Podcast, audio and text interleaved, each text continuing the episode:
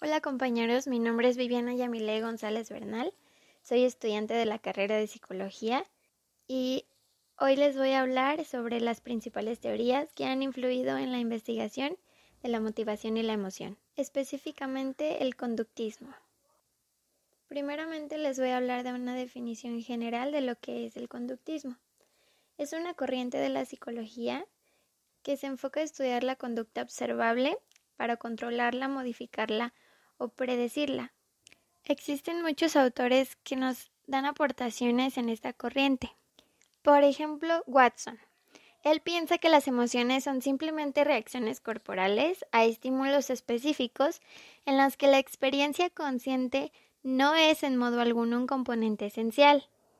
Es decir, que producen grandes cambios en los mecanismos corporales, sobre todo en la parte del sistema límbico. Pongamos un ejemplo. Las tres emociones básicas, según Watson, son miedo, rabia y amor. En la parte de amor tenemos un estímulo que son las caricias. La respuesta sería ausencia de llanto, sonidos agradables, relajación. Y a partir de estas tres emociones básicas pueden surgir otras, como el odio, el enojo, los celos, la tristeza. Nos dice que lo que causa la emoción es la situación los cambios fisiológicos que se presentan definen la emoción que va a tener la persona. Existe otro importante autor del conductismo que es Skinner. Él se da cuenta de la insuficiencia de la tesis de Watson y a partir de esto nos dice que el comportamiento se funda en dos factores, la fisiología y el estímulo externo o el ambiente.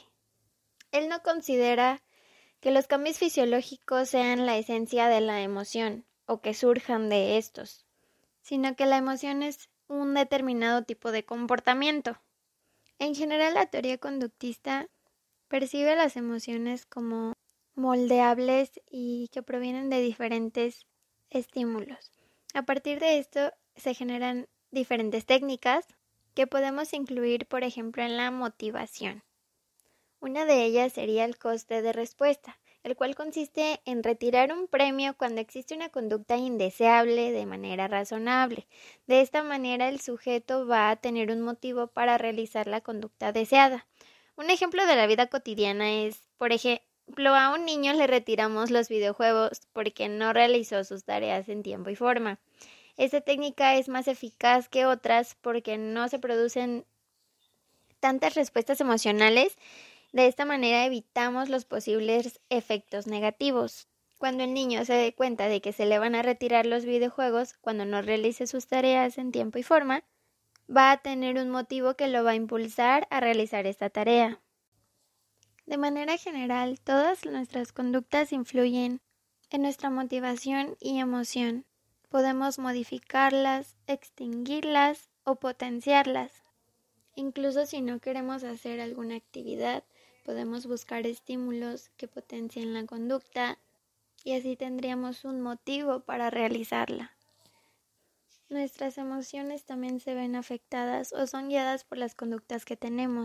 Por ejemplo, para ciertas personas que padecen de algún trastorno, algunas técnicas en la terapia cognitivo-conductual pueden ayudar al sujeto pues a que identifique sus emociones, sus pensamientos, y pueda enfocarlas de una mejor manera. El reconocer sus emociones sería lo principal para que a partir de esto la persona haga modificaciones en su conducta favorables. Gracias por escucharme. Hasta luego.